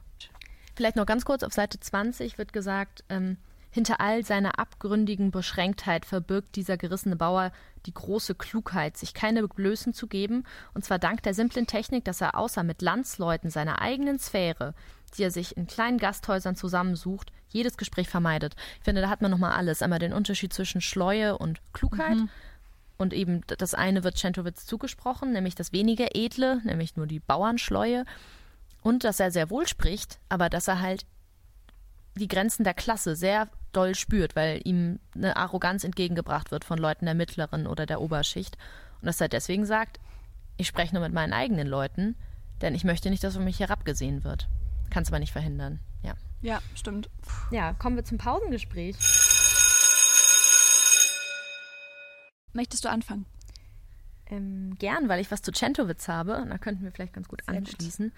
Und zwar ähm, habe ich mich gefragt, wir haben jetzt ja schon festgestellt, dass Centowitz und Dr. B sehr unterschiedliche Menschen sind. Was denkst du, wie wäre es Centowitz in der Isolationshaft ergangen? Gute Frage. Ähm, ich glaube, dass das Centowitz nicht so viel ausgemacht hätte wie Dr. B tatsächlich. Ich glaube, dass das jemand ist, der sich in seinem eigenen Kopf einfacher zurechtfindet, weil er sich vermutlich auch einfach nicht so sehr, nicht so schnell langweilt. Ich finde, also ich habe so den Eindruck, dass Santovic jemand ist, der Dinge auch einfach mal so nimmt, wie sie kommen. Vielleicht gerade durch sein Kindheitstrauma. Der würde vielleicht versuchen, sich körperlich zu betätigen. Ich habe das Gefühl, dass das was passen würde. So, also ich weiß nicht, ob man damals Kraftübungen gemacht hat, aber das könnte ich mir irgendwie vorstellen. Vielleicht würde er auch einfach nur sehr lange auf dem Stuhl sitzen und die Wand anstarren und tatsächlich gar nicht mal so viel nachdenken. Also ich glaube, dass das vielleicht auch ein Segen sein kann, ähm, wenn man nicht im Kopf die ganze Zeit überlegen muss, was sage ich im nächsten Verhör oder ähm, wie kann ich die Leute austricksen und äh, worüber muss ich mir Gedanken machen, habe ich die politische Lage im Kopf und so. Also ich glaube, dass das in dem Falle auch was Gutes sein kann. Ich weiß nicht, was würdest du sagen? Ich habe mich auch gefragt, er hätte wahrscheinlich auch einfach gar nichts gesagt. Also wenn er von der Gestapo ja. befragt worden wäre, hätte er wahrscheinlich nicht geredet. Es hätte natürlich sein können, dass er da sehr viel physische Gewalt erfahren hätte dann, ähm, weil die Leute sich jetzt zum Regen gebracht haben. Aber ich habe mir genau das Gleiche gedacht, dass er so eine, diese Resilienz, die sich Dr. B durchs Schachspiel erarbeiten musste, dass er die vielleicht schon inne hat, dass ihm andere Arten der Qual vielleicht schlimmer getroffen hätten. Aber faktisch mhm. wissen wir es ja auch nicht, weil wir auch eben da wir durch den Erzähler ja. die Welt erfahren, nicht in Centowitz reingucken können und nicht wissen, was ihn rührt, zum Beispiel. Was ist deine Pausengesprächsfrage? Geht in eine ähnliche Richtung, ist aber persönlicher. Musst du natürlich auch nicht beantworten, wenn du nicht willst. Was glaubst du denn, wie du reagieren würdest in Isolationshaft? Oh. Es ist hochinteressant, weil ich mir dachte, die Geschichte ist ja irgendwie, zynisch gesagt, gut gealtert, weil wir natürlich, ähm, natürlich sehr viel in deutlich sanfterer Form, und ich will das nicht gegenüberstellen, ähm, aber Isolation erleben, wenn man mal zehn Tage in Quarantäne muss. Und man kann natürlich äh, alles machen und ähm, lesen, Schachspielen, puzzeln, reden, telefonieren, skypen, spielen, alles tun. In dem Sinne, und man wird nicht befragt, man muss keine Angst haben, aber man weiß vielleicht, wie es ist, in einem bestimmten Raum zu sein und dort erstmal bleiben zu müssen, was man sonst vielleicht nicht so kennt. Ich glaube, mir würde Einsamkeit auf jeden Fall auch extrem zu schaffen machen. Also, und auch dieses Nichts machen zu können, das wäre schon, wäre schon schwer. Ich finde es schwierig zu beantworten, ohne mich da zu weit aus dem Fenster zu lehnen, weil es ja, glaube ich, auch tatsächlich Vorfälle gab, wo die Gestapo auf diese Art und Weise Leute gefangen gehalten hat. Zum Beispiel, glaube ich, Rothschild gilt so als Vorbild für Dr. B.s Schicksal, der mit den Habsburgern, ähm, also der, dem österreichischen Adel, ähm, eng zusammengearbeitet hat und dann 14 Monate in einem Hotel isoliert eingesperrt war und immer wieder befragt wurde. Und ich glaube, das macht jeden Menschen mürbe. Also es wäre, wäre arrogant, was anderes zu behaupten und zu sagen, ja, ich hätte natürlich einen Weg gefunden. Also ich glaube, mir wäre es auch sehr schlimm gegangen dort, ja. Okay. Was ist dein Klugscheiß-Moment? Ich würde gerne in einem ganz kurzen Exkurs auf sogenannte Nichtorte zu sprechen kommen, weil ich eine gute Freundin im Studium hatte, die sich damit sehr viel auseinandergesetzt hat. Und ich finde, dass die Schachnovelle gleich per Definition eigentlich sogar zwei Nichtorte ähm, in sich trägt, beziehungsweise fast ausschließlich in Nichtorten spielt. Nichtorte sind ähm, per Definition eigentlich primär in Großstädten anzutreffen. Das ist mehr so ein, so ein Ding der Moderne. Ne? Menschen sind überfordert mit der Masse und mit den vielen Menschen und es sind häufig vor allem so Durchgangsorte, es sind Bahnhofshallen, Transportmittel und so weiter. Also Orte, die einfach nur durchreist werden, aber die nicht wirklich zum Bleiben da sind. Hotelzimmer gehören auch dazu. Und an diesen Orten kann per Definition das Individuum keine Identität ausschöpfen. Ähm, das sind keine anthropologischen Orte, sagt man. Also deswegen sind es quasi, es sind Nutzorte, es sind nicht Orte, es sind Orte, an denen das Menschliche an sich nicht wachsen kann oder keine Chance bekommt, ähm, weil sie auch in der Zeit dann anders verortet sind. Und diese Räume sind ähm, vor allem selten Räume der tatsächlichen Begegnung. Das ist auch sowas. Es sind relativ in sich geschlossene, einsame Räume. Und es sind vor allem sind es Orte, ähm, man sagt, es sind keine Orte literarischer Betrachtung. Also es ist nicht wichtig, wie das Ganze aussieht oder wie das verortet ist, sondern es sind Orte literarischer Bedingung. Das heißt, dieser Ort ist eine Voraussetzung dafür, dass etwas passiert. Und ich finde, das passt einerseits sowohl auf das Schiff, auf dem wir uns sowieso schon die ganze Zeit befinden. Das ist ein klassischer, es ist ein Transportmittel. Ne? Also die sind da drauf, um irgendwo anders hinzukommen. Und das nächste ist, und es ist auch ein Ort literarischer Bedingung, denn dort treffen sich Centovic und Dr. B. Und das nächste ist natürlich das Hotelzimmer, das auch noch komplett aus der Zeit rausfällt, weil Dr. B. keinerlei Möglichkeiten hat, die Zeit zu messen, die in diesem Hotelzimmer vergeht. Und es ist auch ein klassischer Ort dafür, dass erstens ist er da isoliert, er ist alleine, es ist kein anthropologischer Ort, das heißt, er kann sich nicht wirklich weiterbilden. Deswegen gerät er ja in diesen Strudel. Er gerät in diesen Strudel, indem er sich in so einem Kreislauf immer wieder um sich selbst drehen muss weil dieses Hotel meiner Meinung nach ein klassischer Nichtort ist. Oh, das ist ganz interessant, genau. Lari. Damit wäre ich auch schon wieder am Schluss. Dass quasi der Ort keine Inspiration ausübt und dass das ein wichtiger Teil noch der Folter ist. Ja. Das ist also, das würde natürlich mein Argument von eben, wir wissen in irgendeiner Form, was Isolation bedeutet, würde dem natürlich nochmal widersprechen, weil man wenigstens im eigenen Zimmer sitzt. Ja, okay, stimmt, aber ich glaube, dass man da auch keinen richtigen Vergleichswert hat. Das wäre dann eher sowas, also wir aus unserer Perspektive, ne? Ich finde schon, dass das noch so am ehesten vergleichbar ist mit Dingen, die wir kennen, was du gerade gesagt hast. Dein Klugscheißen ist viel interessanter als meins. mein Klugscheiß-Moment bezieht sich auf Grammatik. Ich habe mich nämlich äh, gefragt, mir ist aufgefallen, welche Zeitform relativ oft verwendet wird in diesem Buch, und zwar der Perfekt, in dem aber die Form von hatten und also haben und werden und sein und so weiter weggelassen wird. Also mhm. Beispielsatz mhm. auf Seite 60. Ich überlegte, ich durchdachte, ich durchforschte, ich überprüfte meine eigene Aussage auf jedes Wort, das ich dem Untersuchungsrichter gesagt. Ich rekapitulierte jede Frage, die sie gestellt, jede Antwort, die ich gegeben.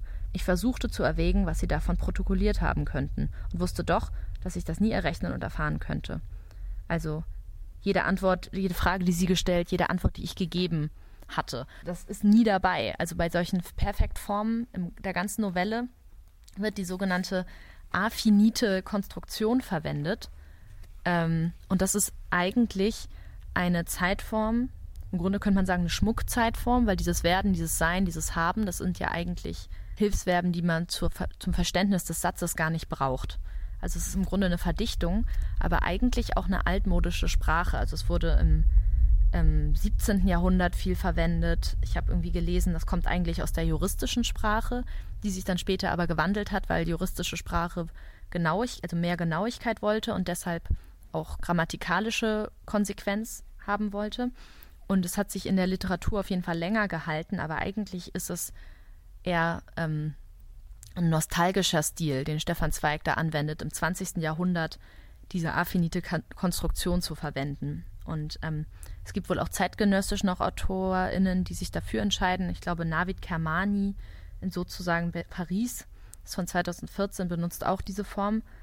Ähm, aber im Grunde ist es ein bewusst gewähltes Stilmittel. Man sagt nicht, der, diese affinite Konstruktion war halt wie damals gesprochen wurde, sondern es ist auch ein Versuch, quasi die Sprache vergangener Zeiten zu reproduzieren von Zweig, was man natürlich verstehen kann, weil, ähm, also wenn man sich, gerade wenn man sich seine Biografie anguckt, dass äh, er einfach viel Nostalgie hatte, viel Heimweh, sich viel Vergangenes vorgestellt hat und ausgemalt hat und versucht hat, in so, einem, in so einer Vergangenheit vielleicht auch seine Literatur zu schöpfen. Ich hatte keine Ahnung davon, weißt du das? Ich habe auch diesen Begriff noch nie gehört, den du am Anfang gesagt hast. Die affinite Konstruktion, ja, ich, ich ja. auch nicht. Ich habe gegoogelt, ähm, perfekt ohne Hilfsverb und habe es dann ähm, in, im Internet gefunden. Ähm, ich glaube irgendwie sogar bei gutefrage.net, habe dann affinite Konstruktion nochmal gegoogelt und da gibt es ganze Bücher zu. Ich bin ähm. absolut fasziniert. Ja. Cool. Grammatik habe ich mir sehr selten angeguckt. Sollten wir mehr machen.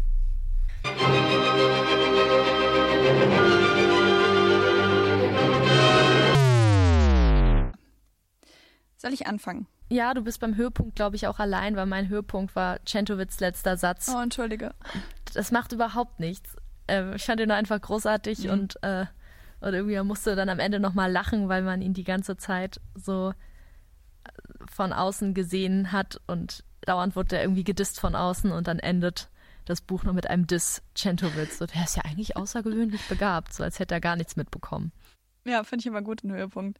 Meiner ist so ein bisschen zusammengestückelt, wenn ich ehrlich bin. Ich hatte sehr lange keinen. Ich habe ganz am Anfang mal gedacht, mir gefällt es an diesem Roman oder äh, Quatsch, an dieser Novelle sehr gut, dass es zu dieser Art von Erzählungen gehört, bei der ich automatisch so eine, ich habe so eine Stimme im Kopf, eine Erzählerstimme. Tatsächlich, witzigerweise habe ich festgestellt, die Synchronstimme von Ewan McGregor die habe ich im Kopf, wenn ich das lese. Ich weiß nicht, wie sie da hingekommen ist, aber das ist in meinem Kopf. Ähm, Wer ist Ewan McGregor? Achso. Wer ist das? Sag mir nicht, was du nicht weißt, wer Ewan McGregor ist. Ein äh, schottischer Schauspieler. Google ihn, Und du kennst ihn. Ich weiß nicht, Wen? du Big Fish gesehen hast oder Lachsfischen im Jemen oder. Ähm, nee. Ich glaube, er hat, Hat auch was mit Fischen zu tun, scheinbar. ich spiele Filme nur mit, wenn ein Fisch im Titel ist. ähm, ich es nicht an. Miss Potter oder. Der hatte noch sehr viel Sorry, mehr Filme Larry. mitgespielt und ich fällt es jetzt gerade gar nicht ein. I'm sorry. Egal, jedenfalls, dessen Synchronstimme habe ich im Kopf, wenn ich das äh, lese. Das hat mir sehr gut gefallen und ich glaube, das hängt auch einfach mit dieser Novellenform zusammen. Und ich würde den Moment jetzt nutzen, um kurz was über die Novelle zu sagen, tatsächlich. Ähm, Ja. Ich habe irgendwo den Satz gelesen, Zweig liebte es, vom Erzählen zu erzählen. Ähm, und das fand ich ehrlich gesagt relativ treffend. Das ist eigentlich quasi einer der Punkte der Novelle. Das Lustige finde ich an der Novelle ist, ähm, Menschen haben Schwierigkeiten damit zu definieren, was sie ist. Sie ist natürlich eine Kurzerzählung primär und es geht häufig ähm, geht es um Beichten, es geht um ein rhetorisches Aufeinanderzustreben. Deswegen ist eben dieses Erzählen auch so ein wichtiges Motiv da drin. Wir haben das da ja gleich zweimal, wir haben zwei Binnenerzählungen, wie du schon gesagt hast. Ähm, das heißt, es geht eben auch sehr viel ums Erzählen selbst. Und der Grundstein der Novelle ist laut Definition der Moment der Begebenheit, also dieses Es trug sich zu das. Das ist eben auch genau das, was wir da haben. Es trug sich zu, dass unser Protagonist auf dem Schiff war und dass Sentovic und Dr. B getroffen hat. Ne? Also sehr viel Dinge, Menschen treffen aufeinander. Und die Novelle ist lustigerweise, äh, also einerseits natürlich auch die Länge ist ein Kritik, äh, ein Kriterium, also es sollte sich in einem Rutsch runterlesen lassen. Ähm, oder man hört es beim Joggen, so wie ich, geht auch. Und ähm, Novelle ist lustigerweise sonst auch ein juristischer Begriff. Das ist ein Nachtragsgesetz zu einem bereits bestehenden Gesetz, wird auch heute teilweise noch so benutzt und kommt von dem lateinischen Wort novus. Da habe ich gedacht, ich habe da keine Definition zu gefunden. Ist vielleicht aber auch, novus heißt neu, ne? weil es sich um eine Neuheit, eine Begebenheit handelt, ähm, die erzählt wird. Das könnte ich mir irgendwie so erklären. Und mein Fun Fact ist, es hat lustigerweise überhaupt nichts mit dem englischen Wort Novel oder dem spanischen Wort Novela zu tun. Das heißt nämlich Roman. Das heißt, da ist irgendwie in der Übersetzung zwischendrin mal was daneben gegangen. Oder vielleicht auch im Deutschen bei der Novelle, man weiß es nicht. Ich habe auch tatsächlich jetzt, ich hätte gedacht, ich wusste nämlich auch nie so richtig, was eine Novelle ist, deswegen fand ich das gerade ganz interessant. Ich hätte gedacht, das ist einfach nur ein altertümliches Wort für Kurzgeschichte. Und finde es auch interessant, dass Novellen eigentlich nicht mehr geschrieben wurden. Also ich lese manchmal so Newsletter von Buchverlagen, was so in nächster Zeit rauskommt. Und da war jetzt zuletzt keine einzige Novelle dabei, aber Kurzgeschichtensammlungen halt schon. Also das scheint irgendwie auch eine Gattung zu sein, die ähm, ja, die sich weitestgehend abgeschafft hat. Aber vielleicht kommt sie ja nochmal zurück. Das wäre doch Wird sie schön. ja nochmal wieder entdeckt. Okay. Aber ich hatte auch gelesen, dass irgendwie Stefan Zweig Schwierigkeiten mit der Schachnovelle hatte, weil sie in, von der Form her nicht so richtig gepasst hat, weil sie von der Länge her irgendwie schwierig war, vielleicht zu lang, um in einer Zeitung zu pu publiziert zu werden, aber zu kurz, um in mehreren Kapiteln oder irgendwie war es längentechnisch, war seine Novelle, glaube ich, ein Problem. Ähm, und deswegen dachte er anfangs, sie würde gar keinen Erfolg haben, Tja, weil das Stefan. Format nicht stimmt. Falsch Und dann gedacht. hat er natürlich einfach, indem er das Buch Novelle nennt, was ja auch ein Trick ist, so wie die Traumnovelle von Arthur Schnitzler Mhm. oder so, so quasi die Bezeichnung in den Namen tun. Regenroman. Ja, stimmt. Oh, ist auch so, oh Gott, so ein ekliges Buch, aber auch so. Okay, was Ja. war denn dein Worst-of, also dein, äh, deine Katastrophe? Also ich könnte mich jetzt natürlich wieder über Stefan Zweigs Frauenbild aufregen und dass die Frau, die einzige Frau, die vorkommt, die Ehefrau des, ähm, des Erzählers ist, die einmal ganz kurz mit ihm Schach spielt, bis er einen besseren Gegner gefunden hat.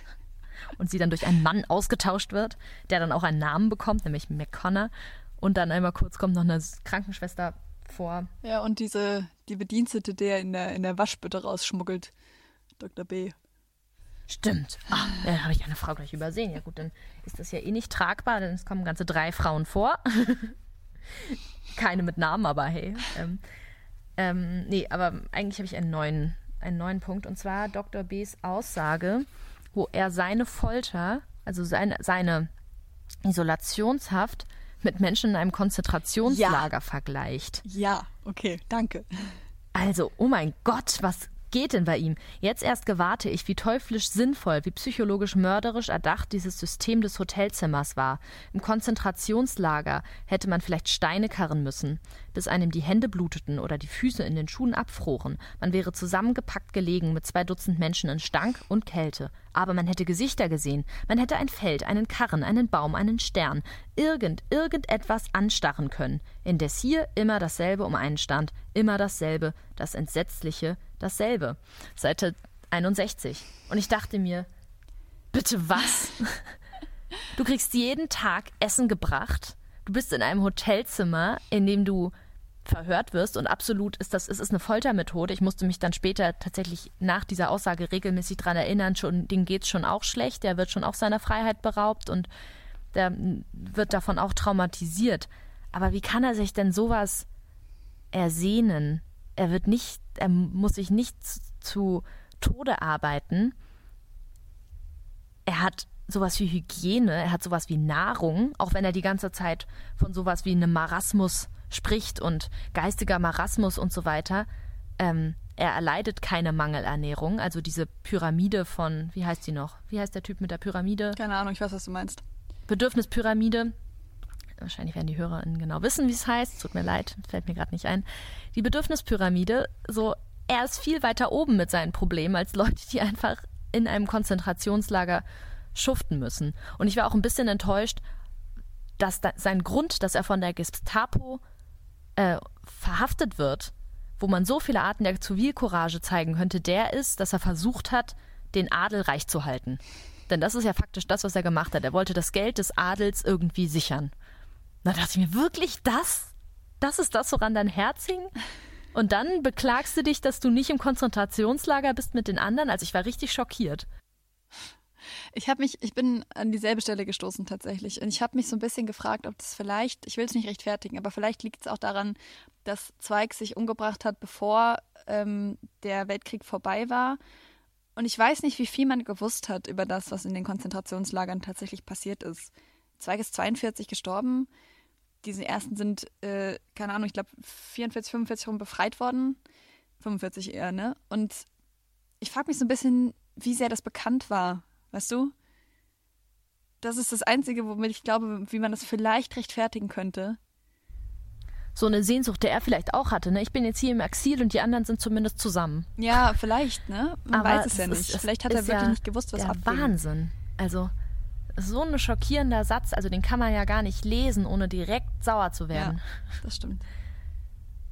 Also krasse Grenzüberschreitung in diesem Satz auf jeden Fall und ähm, ich nehme sie wahr und ich setze sie um. Katastrophe. okay. Was war sie bei dir?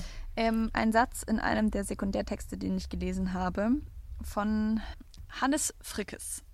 Ich weiß nicht, wer der Typ ist, aber der hat jedenfalls die These aufgestellt, dass die Novelle in Deutschland so beliebt war, weil sie damit endet, dass diese Nazi-Gräuel und diese Foltermethode in dem Hotel verschütt geht quasi. Dass er ihm am Ende mehr oder weniger sagt, erinnern Sie sich dran, was passiert ist? aber sprechen Sie es nicht aus. Also sei, halten Sie bitte die Klappe damit.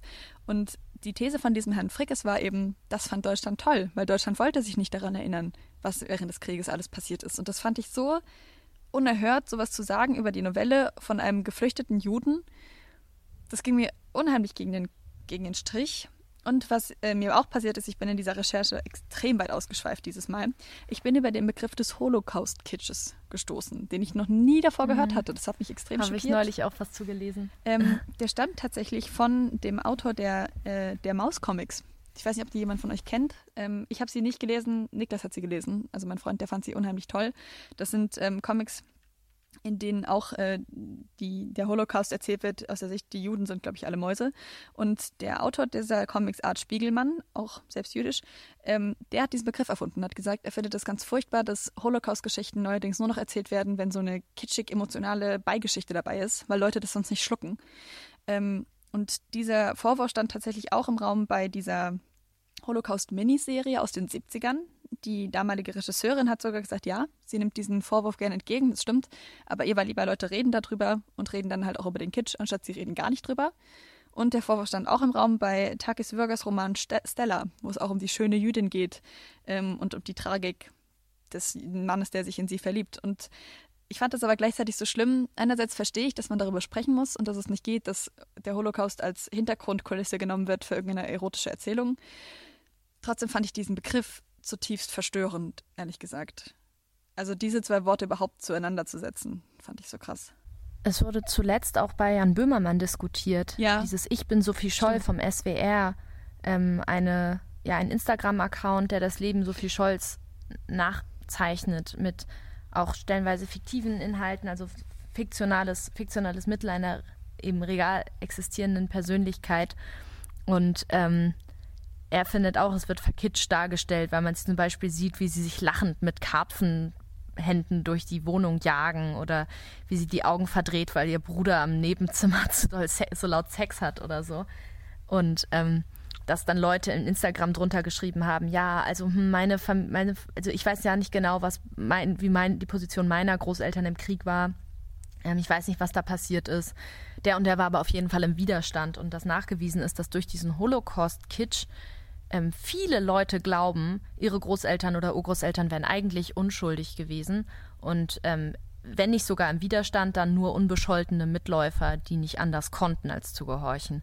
Und das ist natürlich extrem problematisch, wenn man sich dann Dinge falsch merkt. Also falsch merkt, wenn man dann eine Erinnerungskultur nicht mehr zulässt, sondern sagt, ach, irgendwie konnte da doch niemand so richtig was für. Ja, das stimmt auf jeden Fall. Wobei ich die Böhmermann-Folge nicht gut fand. Weil ich kenne diesen Instagram-Account auch schon länger. Ich finde, ich kann den Vorwurf in Ansätzen verstehen, frage mich aber auch so ein bisschen, was, was so bösartig daran ist, Geschichte anderen Menschen näher bringen zu wollen. Jetzt nur auf diesen Sophie Scholl-Account beschränkt. Ne? Also ich fand die Folge nicht gut. Ich fand sie sehr ähm, plakativ, ne? Ja.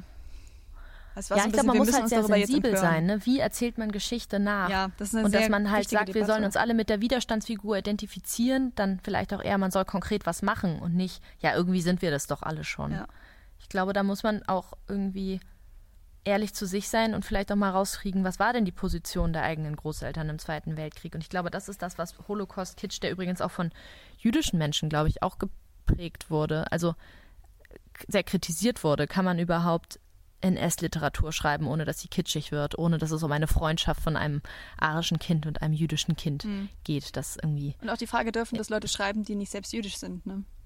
Genau. Also deswegen finde ich es bei Stefan Zweig auf jeden Fall auch ein bisschen fehlgerichtet, weil er schreibt ja gar nicht konkret über Konzentrationslager.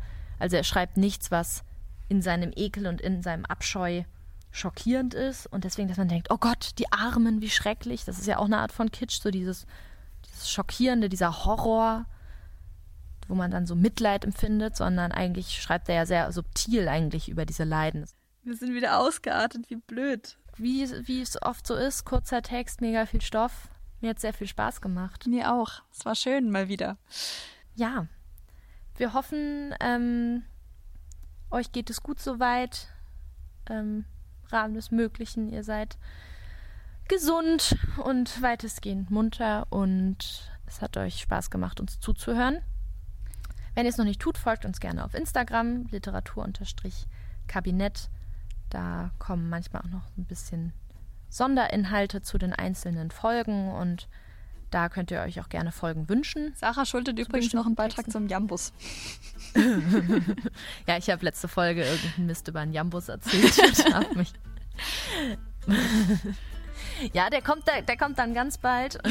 Und in diesem Sinne. Schön war's. Macht's gut.